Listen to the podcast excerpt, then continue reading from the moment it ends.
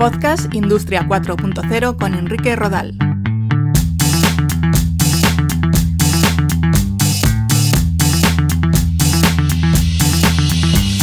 ¿Qué tal? Un saludo, bienvenidos a un nuevo capítulo de Podcast Industria 4.0. Hoy vamos a hablar de la importancia de la latencia en los entornos industriales.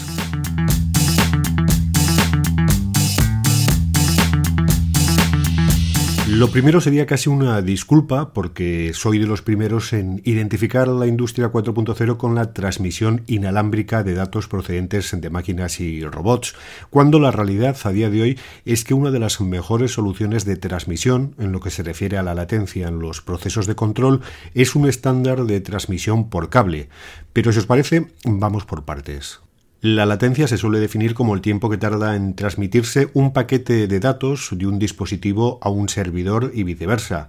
Cuanto menor sea esa latencia, es decir, cuanto más rápida se haga esa transmisión de datos u órdenes, el dispositivo conectado actuará más rápido.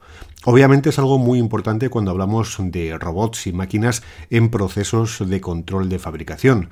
El disponer de sistemas que puedan mandar y recibir información en pocos milisegundos supone tener un control prácticamente en tiempo real de todo el proceso.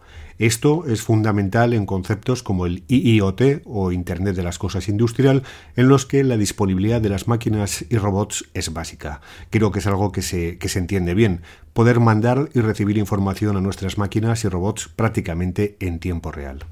Quizás se pueda entender mejor si hablamos de vehículos autónomos.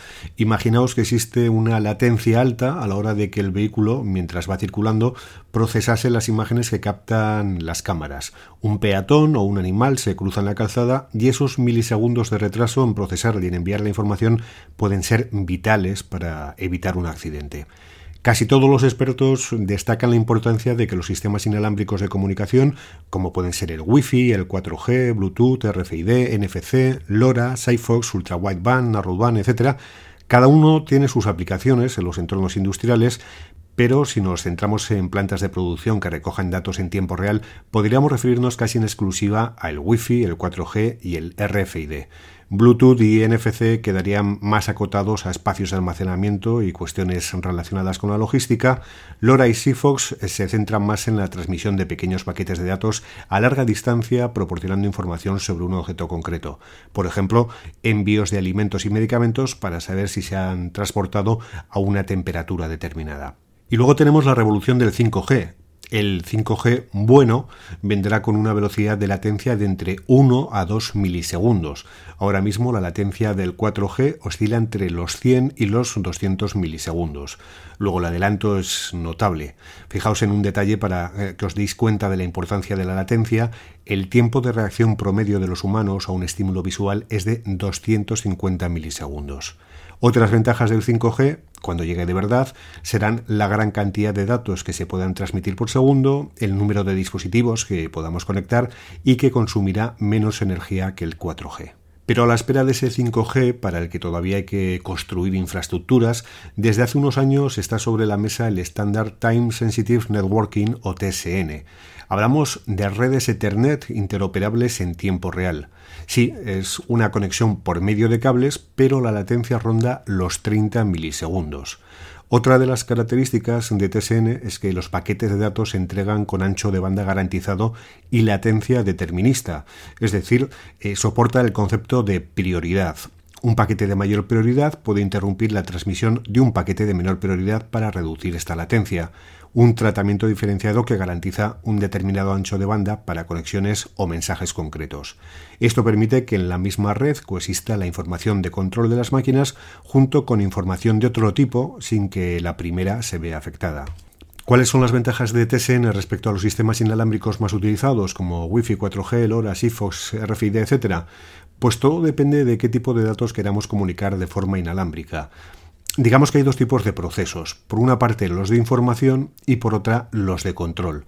Respecto a los de control, que son los importantes, según me indican desde la compañía Relium, especializada en tecnología TSN, hoy en día los PLCs siguen estando cableados porque las redes inalámbricas no son lo suficientemente fiables e introducen retardos que no son asumibles para los tiempos de instrucción que manejan los sistemas de control. Y en cuanto a procesos de información, cuando hablamos de sensores inalámbricos, pues suelen ser datos informacionales que uno captura para hacer un procesamiento offline que no suele ser en tiempo real y por tanto no se ve afectada por retrasos en el envío. Los capturas y almacenas en servidores o en la nube para hacer a posteriori un procesamiento y aplicar algoritmos de machine learning o inteligencia artificial para predecir el funcionamiento del sistema. Las comunicaciones TSN han sido diseñadas para que todos los datos puedan coexistir en una única red con el consiguiente ahorro de encableado y garantizando los tiempos de respuesta y la baja latencia que demandan los procesos de control. Por tanto, a día de hoy, eh, para los procesos de control es fundamental una baja latencia y las soluciones inalámbricas, a la espera de la llegada del 5G, todavía no dan una respuesta adecuada. Así que para el almacenamiento y transmisión de datos que no requieran una interacción o procesamiento en tiempo real, en pocos milisegundos, los sistemas inalámbricos siguen siendo válidos. Pero para los procesos de control tendremos que seguir hablando de cables y en concreto de TSN. Espero que os haya resultado interesante este capítulo y como siempre invitar a escuchar el resto de episodios en www.podcastindustria40.com. Un saludo.